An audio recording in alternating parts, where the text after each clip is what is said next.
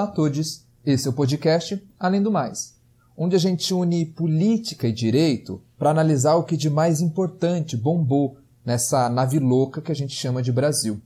Eu quero tomar uma lição que o Renan Calheiros nos deu e é impressionante esses tempos que vivemos, porque até o Renan Calheiro nos dá lição. E antes de nos apresentar, eu gostaria sempre de trazer o número de mortes pela Covid-19. Estamos gravando no dia 15 de maio, no sábado, e essa gravação é feita com 432.628 brasileiros que perdemos. Eu sou Guilherme Cruz e estou ao lado, porém à distância, do meu querido amigo Luiz Gustavo. Tudo bem, Luiz? Como é que você está? Oi, Gui. Oi, prezados ouvintes. Essa semana que passou é, foi semana de lua nova, assim. Na próxima terça-feira a gente vira de lua. E tem quem diga que essa fase de lua nova é pra gente ter introspecção. Eu não sei bem se é isso, mas essa semana para mim foi de balanço. E olhando como as coisas foram e como as coisas estão, eu cheguei à conclusão de que a gente precisa ter esperança no futuro agora, mas ter seriedade no presente. E por que isso? Porque o Instituto Butantan, que produz a vacina mais aplicada no Brasil até agora, e que é uma estrutura de Estado que está aqui desde 1901, parou a produção da vacina por falta de insumo. E veja só, o Instituto Butantan seguiu certinho a cartilha da globalização. Ele se inseriu nas cadeias globais de valor, igual manda essa cartilha, mas ele está sofrendo as consequências da estrutura centro-periferia do capitalismo, né? Tipo, nesse contexto todo, quem diria que a política fosse importar para a gente conseguir importar os insumos para fa fazer essa fa fabricação, né? Não tem planilha que vai resolver esse tipo de coisa. A gente precisa olhar para a política e precisa olhar para a geopolítica é, do mundo. E com isso, com essa parada de, da vacina, a gente tem mais presente a terceira onda que pode estar tá vindo por aí. E ela não só pode estar tá vindo, como ela já pode ter chegado em um dos aviões que o Bolsonaro deixou vir da, da Índia. E nesses aviões que vieram da Índia pode ter vindo junto uma nova variante do vírus. Então, pessoal, vamos cuidar ainda mais e vamos pensar no outro, mesmo quem já tomou vacina, não vamos tirar a máscara e vamos continuar se cuidando. Uma outra coisa que eu acho que é bem importante é a gente mandar a solidariedade e as boas energias pro Bruno, Bruno Covas e para a família dele, assim. Eles estão passando por um momento bem difícil e que eles tenham solidariedade e paz para passar por tudo isso na medida do possível. Eu vou aproveitar esse tema da situação do Bruno Covas para deixar duas dicas aqui para os ouvintes. A primeira é um livro que chama A Morte é um Dia que Vale a Pena Viver, que foi escrito pela Ana Cláudia Quintana Arantes. Esse livro é bem bacana porque fala justamente sobre a chegada da morte. O segundo é o podcast Finitude, que também fala sobre a finitude das coisas e da vida, que é feito pela Juliana Dantas e pelo Renan Suquevicius. Nesse tempo em que o fim da vida faz se faz tão presente pra gente, né? Eu acho que a gente precisa falar sobre isso e não ignorar nossos mortos. Esse livro e esse podcast acho que são boas formas pra gente começar, começar essa conversa difícil. Falando em conversar, quem quiser trocar uma ideia, agora eu tô no Twitter. Eu tô lá no arroba LGPSales. É só dar um oi que a gente começa a trocar uma ideia. E Gui, vamos lá falar de mais um tema que de algum modo tem relação com a política de morte, a dita necropolítica do Estado brasileiro. Perfeito, Luiz.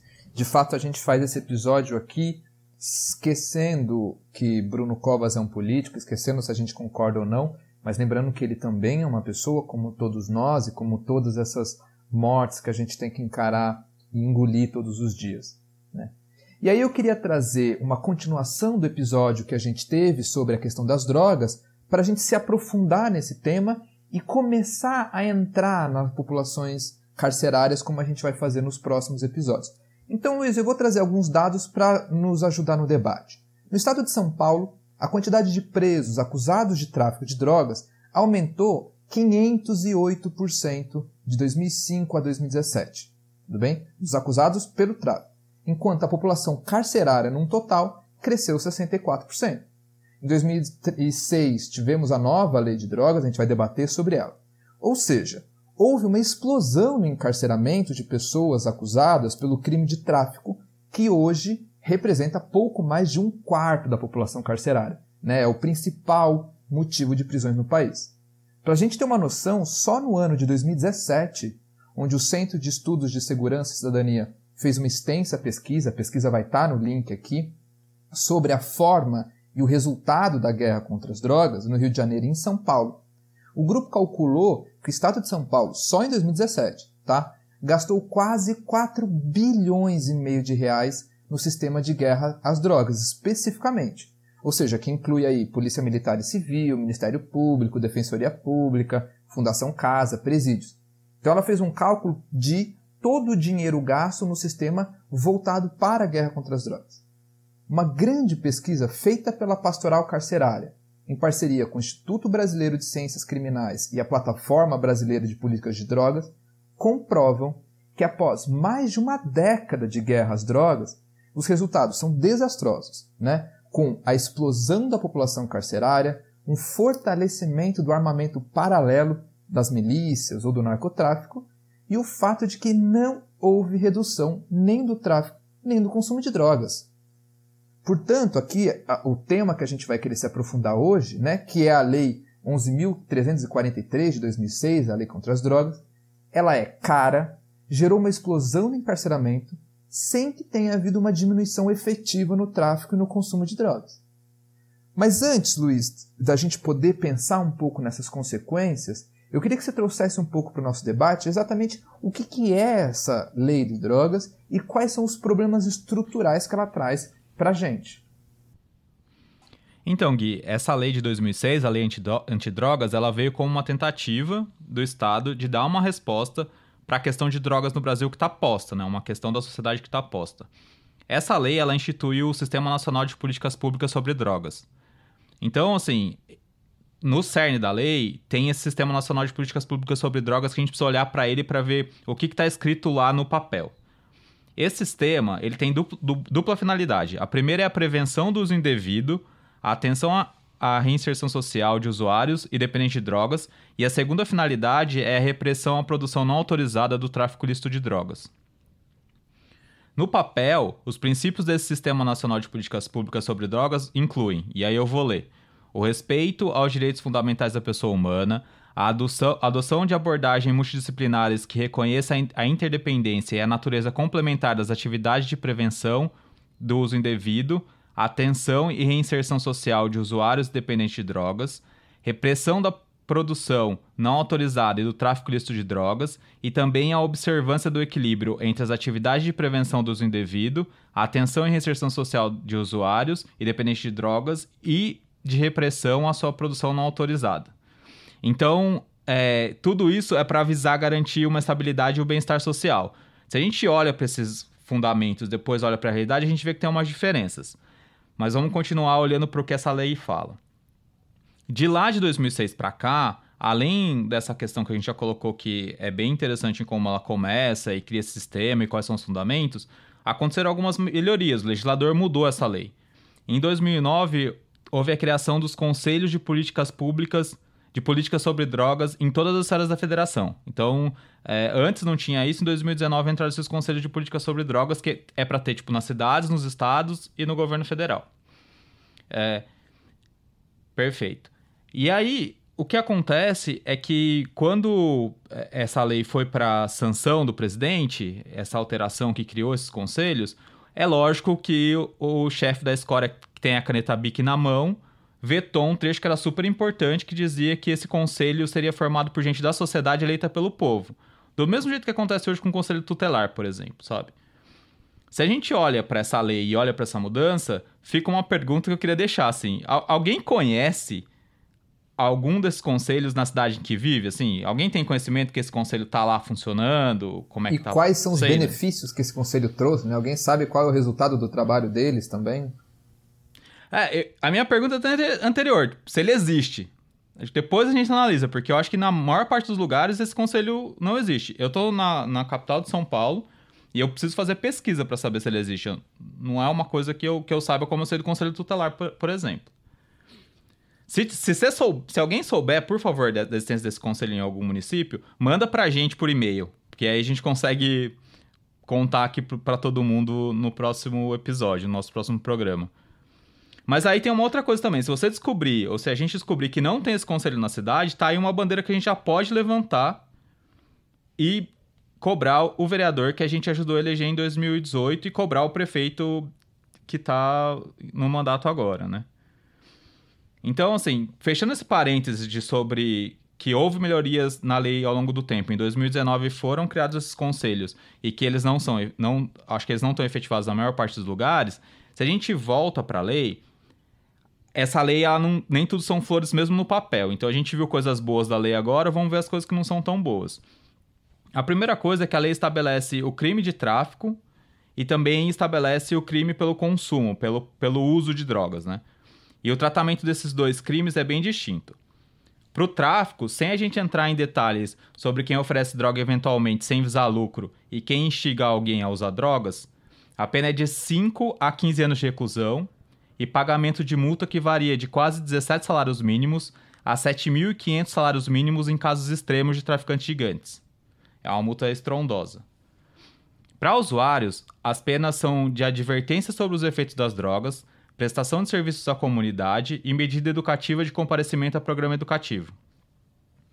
Uma coisa interessante é que quem planta para preparar produto capaz de causar dependência, como é o caso do que a gente discutiu da canabidiol, também responde como usuário, deveria responder como usuário, né? Até aí, se a gente pensar que drogas são proibidas, parece que tudo bem, assim, né? Tipo, ok, como droga é proibida, tem lá os crimes, tem essa separação aqui do crime do usuário, e tem uma outra coisa também que é o crime do traficante, que são figuras diferentes. Mas tem uma coisa que a lei não definiu e que o Congresso não decidiu até agora, mesmo com as melhorias que fez na lei, e o Judiciário também não deu solução, que é como você diferencia alguém que é usuário de alguém que é traficante. Isso é muito bagunça, assim. Tem desde quem acha que precisa um laudo médico para provar que a pessoa sofre de dependência química, até quem acha que dá para definir se é, se, é, se é, traficante ou não pela quantidade de droga que a pessoa tem. Pra ser bem honesto, eu nem sei qual é o melhor, o melhor critério, assim. Mas se tivesse um critério estabelecido, já ia ser melhor do que a gente tem hoje, porque hoje tá uma bagunça. Na prática, os tribunais dizem que cada caso é um caso. O STJ já disse mais de uma vez que a quantidade de drogas apreendidas não é determinante para saber se há crime de tráfico de, ou de uso de drogas. Mas o que, que seria, né, tipo, determinante para o STJ além disso, assim? E aí eu vou abrir aspas aqui.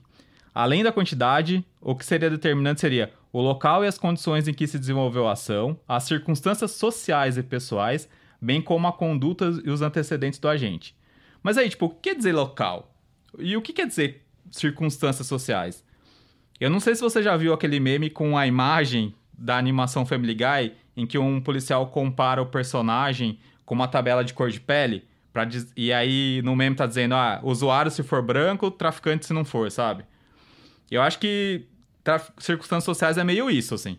É meio essa tabela esse, desse meme, o que é um absurdo. Mas já que o, o Congresso não resolve a questão, tem um caso no, no STF que poderia ajudar a resolver decidindo pela descriminalização do uso de drogas. É o recurso extraordinário 635-659. Mas o Supremo está sentado em cima desse processo e desde 2015 o julgamento foi parado com o pedido de vistas que agora está com o ministro Alexandre de Moraes, mas já tinha três votos favoráveis à descriminalização. Voto dos ministros Gilmar Mendes, Edson Fachin e do Roberto Barroso. A gente nem sabe quando esse julgamento vai acontecer e o que, que eles decidiriam se caso eles achassem, ah, não vamos descriminalizar, sabe? Já que a gente não vai descriminalizar, então vamos tentar estabelecer os critérios aqui do que, que é uso do que, que é tráfico. Não dá para saber o que eles vão fazer. No fim, essa atuação frouxa do Estado nas políticas de prevenção e educação sobre as consequências do uso de droga só agrava o quadro. O Programa Educacional de Resistência às Drogas e à Violência, o famoso PROERD, tem resultados pífios tanto junto aos estudantes adolescentes quanto na conscientização da é, força policial. Ele é, ele é mais uma piada que eu me lembro que eu fazia com os meus amigos do que realmente algo efetivo, né? Exato, vira piada entre os adolescentes. É, é, é, tem um leão que o pessoal tira sarro e tudo, né? Parece que vai um boneco, às vezes, nas escolas. A musiquinha. É um exato, exato. Além disso, né? Além da gente não ter políticas públicas que para você explicar quais são as consequências do uso da droga e aí a pessoa conseguir tomar uma decisão mais informada sobre, ah, tudo bem, apesar disso eu ainda quero experimentar ou não quero experimentar, e também para explicar para a polícia quais são esses problemas e como lidar melhor com o usuário. Além de tudo isso, é, essa falta de critério desses contornos definidos do que é usuário e do que é traficante dão margem para que a lei antidroga seja usada como instrumento de controle social nas comunidades carentes. Então, assim, se a gente for em ambiente de classe média alta, se você tiver uns baseados no bolso, não vai ter nenhuma sanção. Você não vai ser nem mesmo processado como usuário porque não tem um enquadro. Bairro de rico não tem quadro.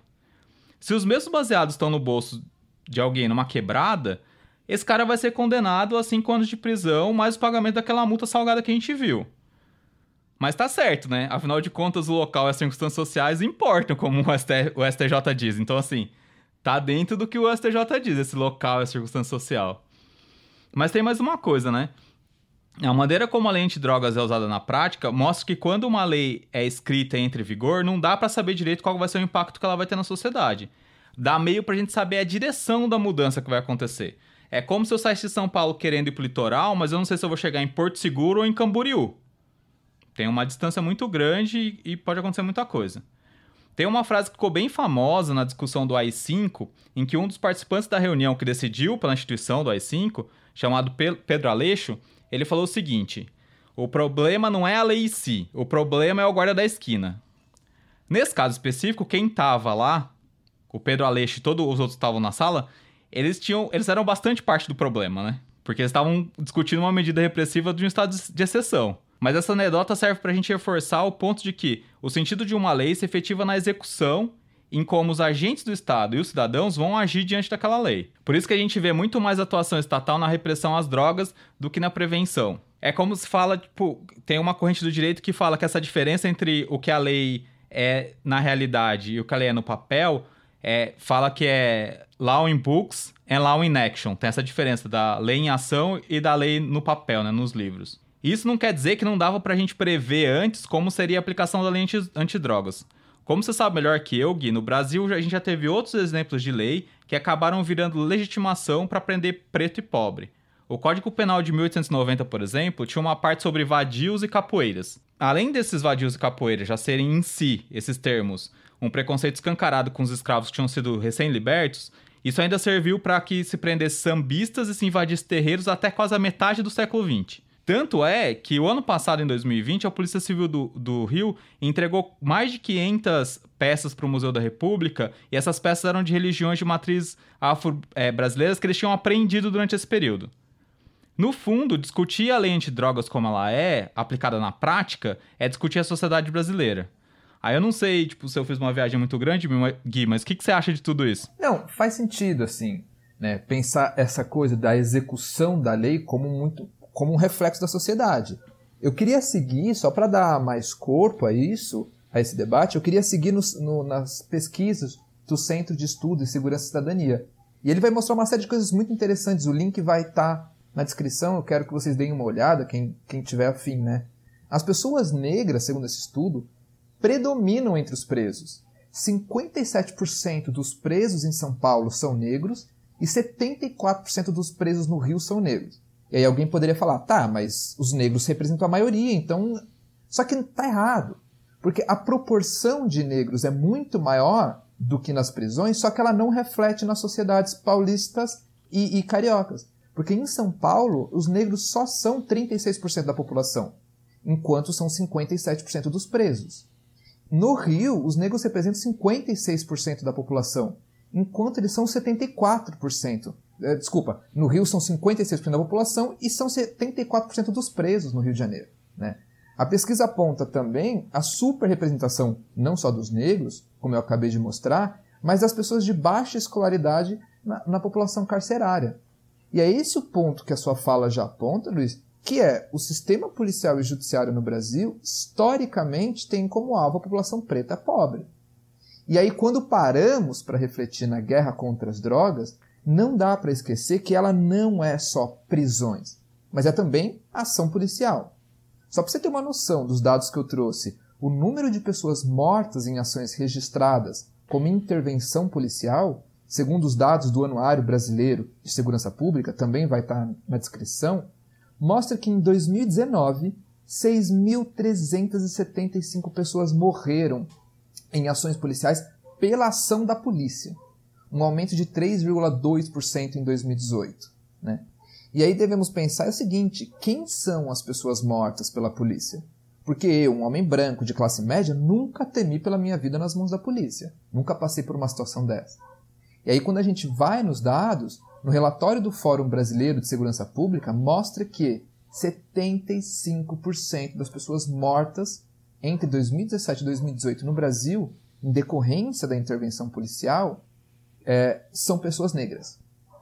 Ou seja, Luiz, só para deixar claro, três quartos das, das pessoas mortas pela polícia são de uma cor determinada, são negros, ou seja, pretos e pardos, né, na denominação do IBGE. No Rio de Janeiro, pretos e pardos foram quase 80% de mortos nas ações policiais em 2019, segundo o Instituto de Segurança Pública. Ou seja, as ações policiais têm um alvo e uma cor definida. Né?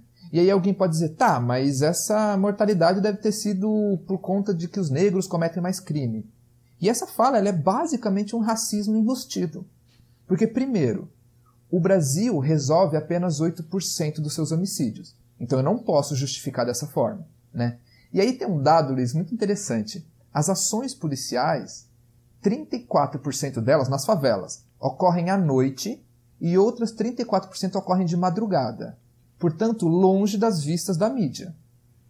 E aí a gente viu como aconteceu no massacre do Jacarezinho na semana passada, a maioria dos corpos foram retirados do lugar e a, a, o local onde eles foram mortos foi bagunçado, o que inviabiliza a perícia. E aí fica assim, eu que não sou policial, todo o meu conhecimento de policial eu conheço da série Law and Order e CSI. Eu que conheço toda essa minha experiência de série americana, sei que em cena de crime não se mexe corpo de assassinato não toca, porque você inviabiliza. Eu sei disso. Os próprios policiais não sabem ou mexeram nos corpos dos assassinatos por uma questão de esconder o crime.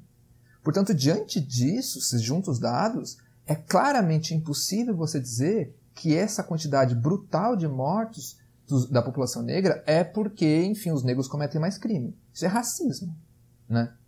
Dá para não, é, assim, a gente não pode afirmar que esses 6 mil mortos, esses quase 80%, são de criminosos. Né? Eu arrisco dizer que a maioria dessas mortes foi fruto de execução. Basta olhar, por exemplo, vídeos e as perícias que saem na internet de pessoas mortas. Uma grande parte delas levaram tiro nas costas ou na nuca. Tiro nas costas e na nuca não é confronto policial, porque a bala não faz uma curva e pega a pessoa pelas costas.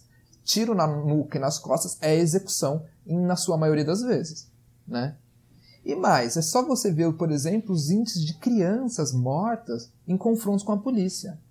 Não dá para imaginar que uma ação policial seja boa na repressão das drogas quando você tem uma quantidade de crianças mortas enorme. Crianças que estão com uniforme escolar.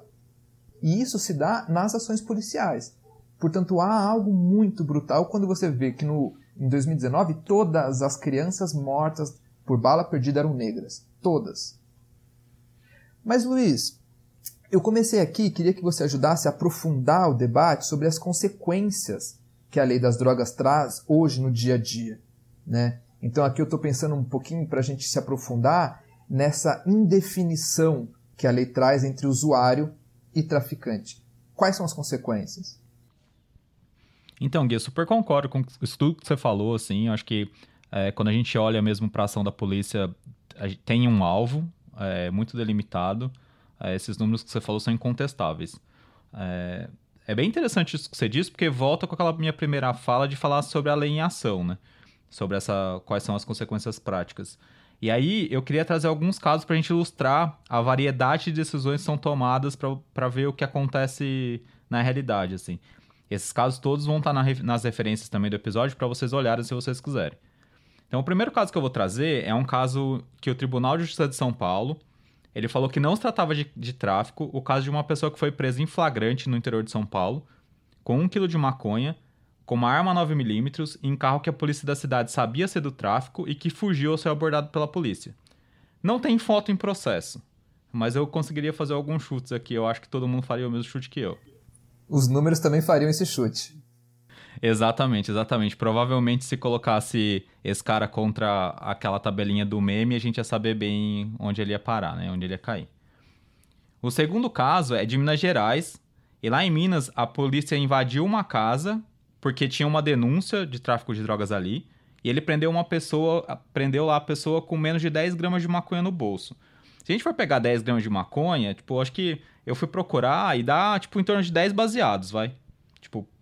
Se a pessoa tem o costume de fumar, é todo dia um, é duas semanas assim, nem duas semanas de, de baseado.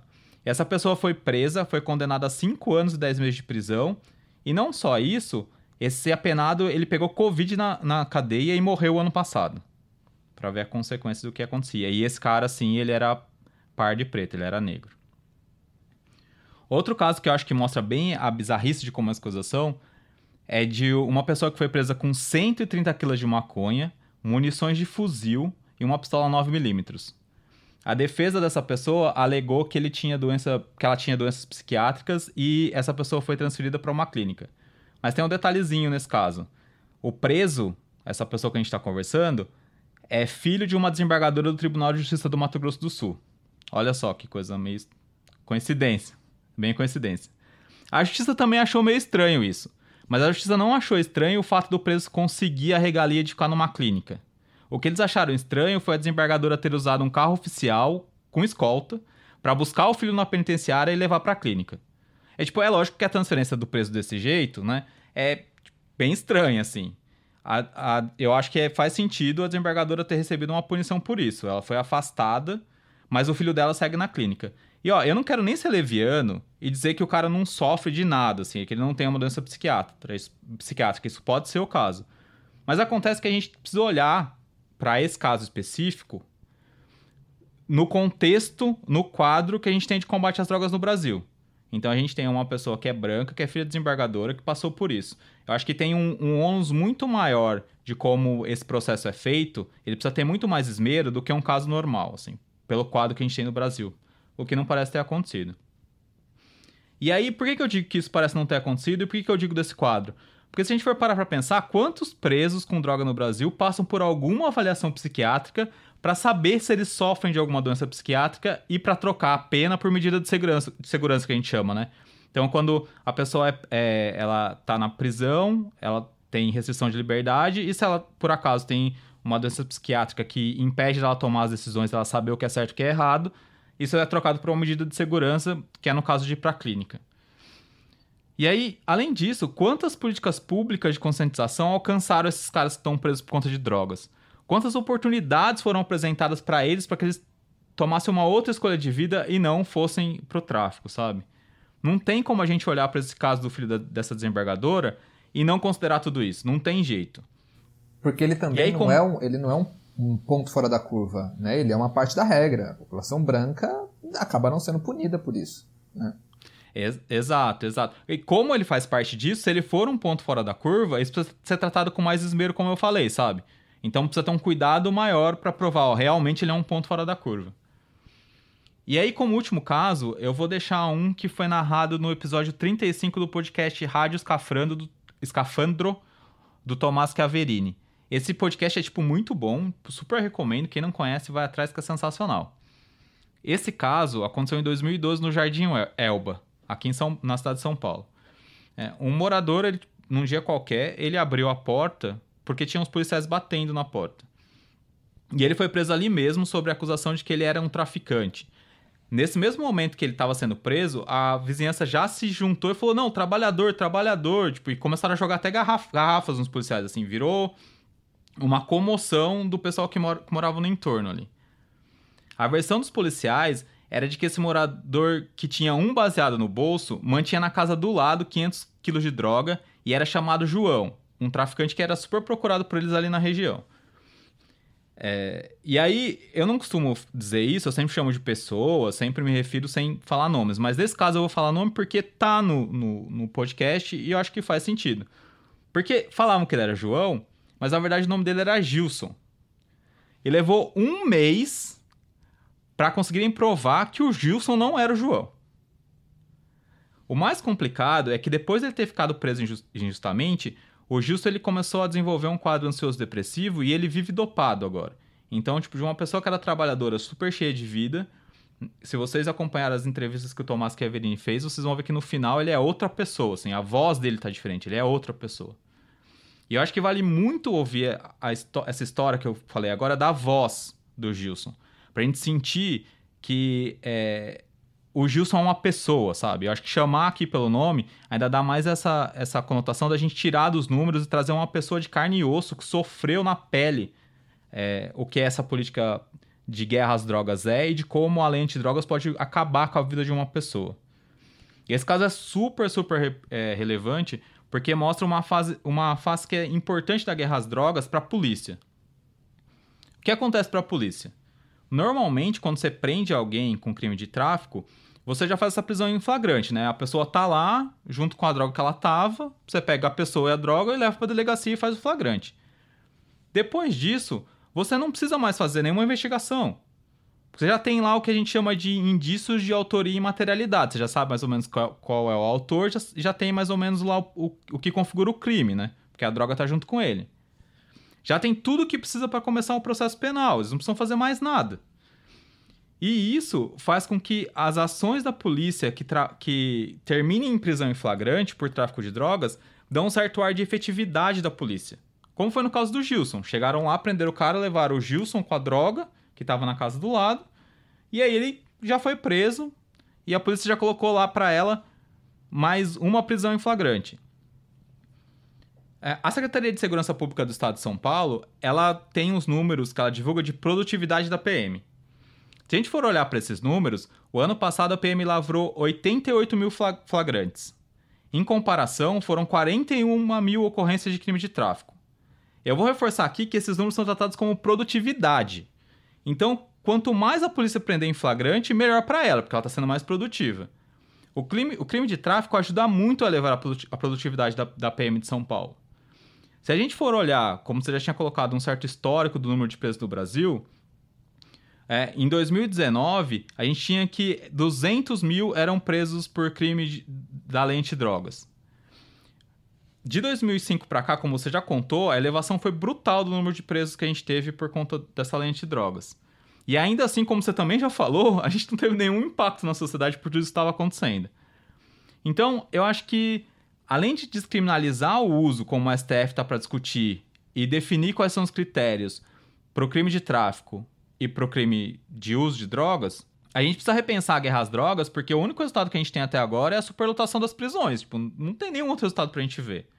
Então, isso significa que a gente precisa ampliar esse debate de como a gente vai lidar com as drogas de outras formas, assim. Eu sei que na sociedade tem muita resistência para legalização, mas a gente precisa muito pensar sobre esse assunto, sabe, Gui?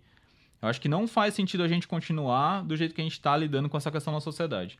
É, pois é. E só para reforçar o que você está falando, a própria agência pública sobre São Paulo, depois procurem, mostra que pessoas negras são mais condenadas do que pessoas brancas por tráfico de drogas, mesmo quando portam uma menor quantidade de substância. Para vocês terem uma noção, tem uma matéria incrível no Estadão falando sobre isso, e eles entrevistam um delegado de polícia, e o delegado fala a seguinte coisa, está lá na matéria, literalmente. Ele fala: olha, eu olho para a pessoa que está com droga.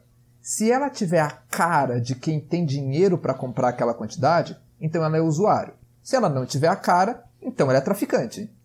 Circunstâncias sociais, né, Gui? É, então, a circunstância social é: se a pessoa for preta e favelada, é traficante. Se for branca e bonitinha, não. De novo, vão nas raves que dura dois dias e que custa 500 reais a entrada e vê se tem droga e vê quem está vendendo. Né? Eu quero seguir já para o fim do episódio refletindo rapidamente sobre dois pontos, Luiz. Primeiro, eu quero levantar o exemplo do Canadá, que não apenas legalizou o uso recreativo da cannabis, mas tem um projeto extremamente amplo de apoio público aos usuários de droga mais pesada, oferecendo seringa, locais de apoio psicológico hospitalar locais de apoio para os usuários usarem drogas com segurança, né? além de uma mudança drástica no tratamento do traficante. O Canadá passou a olhar o, o, não o grande traficante, claro, esse é criminoso, mas passou a olhar o pequeno traficante, o rapaz que vende droga na esquina, de uma outra maneira. Então, tanto o pequeno traficante quanto o usuário no Canadá tem uma mudança de perspectiva. Né? Que é tratado agora ambos como efeitos do abandono público e efeitos de saúde. Ou seja, o rapaz que vende droga é, faz diante de uma, de uma falta de perspectiva e não porque, sei lá, ele é intrinsecamente bandido como o sistema racista brasileiro olha. Né? E o usuário também não é visto como um problema policial e nem um problema de higiene, como alguns políticos, é, youtubers paulistas gostam de pensar. O usuário é uma questão social que demanda cuidado e não violência. É, é uma mudança de perspectiva que no Brasil parece bizarro, mas ela é real e efetiva, muito mais efetiva. Por o último. Que... Diga. Pior que assim, a gente dá um passo para frente e dá dois para trás, né? A gente teve a tentativa do, da política do braços abertos na Cracolândia e agora a gente está dois passos antes do, do que a gente estava quando começou essa política. É, só lembrando que quando Dória foi prefeito, ele arrasou a Cracolândia, espalhou os usuários, não melhorou em nada e teve usuários mortos por conta dessa ação. Demoliu gente com casa dentro. É, sim. É enfim, é esse que temos como governador, né? Oh, peraí, demoliu casa com gente dentro, na verdade, né? Tipo, foi é, o contrário. Enfim. E por último, Luiz, eu queria até fazer, trazer um cálculo do Centro de Estudos de Segurança e Cidadania, que, que é muito interessante, e aí fica como um joguinho aqui para os nossos ouvintes. Os pesquisadores pegaram os quase 4 bilhões e meio de reais gastos em apenas um ano de guerra contra as drogas pelo estado de São Paulo e calcularam o que é possível fazer com essa mesma verba. Eu trouxe a listinha aqui e o joguinho é: escolham o que vocês fariam com essa verba, tá? É possível, em um ano, ok? Custear a educação de 840 mil alunos em escola estadual do ensino médio durante um ano, construir 462 novas escolas, custear a educação de 43 mil alunos na USP, manter em funcionamento dois hospitais estaduais de referência, como o Hospital das Clínicas, um dos maiores do país, comprar 27 mil ambulâncias com UTI móvel, custear 55 programas sociais como Renda Cidadã, beneficiar 583 mil famílias por um ano com um programa de renda básica equivalente ao auxílio emergencial pago à pandemia, e comprar 72 milhões de doses da vacina Coronavac, suficientes para vacinar 36 milhões de pessoas contra a Covid, né? pensando que são duas vacinas. Ou seja, caímos aqui na mesma questão que fechamos o último episódio. Pensar esse assunto é perguntar qual sociedade queremos. Se uma sociedade que investe na continuação de uma política de drogas racista, violência e ineficaz, ou investir em uma bem-sucedida política de expansão da qualidade educacional ou da saúde, por exemplo. Né? Então aqui é um dilema que a gente ainda tem que enfrentar com consciência não com a forma que temos feito. Né? Mas enfim, Luiz, alguma coisa mais? Só um comentário rapidinho. É, você colocou todo esse número da, da grana, que, o que a gente poderia fazer com a grana na guerra às drogas, mas na verdade tem um problema fiscal, né? A gente tem, tem que achar onde cortar os centavinhos, assim, porque não tem dinheiro para fazer as políticas, né? É isso. Ah, quando a gente olha para as prioridades, começa a aparecer o dinheiro que a gente pode usar para fazer coisas que fazem mais sentido para a sociedade. É, tem dinheiro porque o Bolsonaro aumentou a possibilidade de, de crescimento salarial de militares com aposentadoria, dois empregos e para ele próprio, né, em 60% quase, explodindo o teto. Né? Enfim, dinheiro é para alguns. Então ficamos por aqui. Obrigado por nos acompanhar nesse debate. Sintam-se mais do que convidados para os próximos, sempre às segundas-feiras, às 8 da manhã.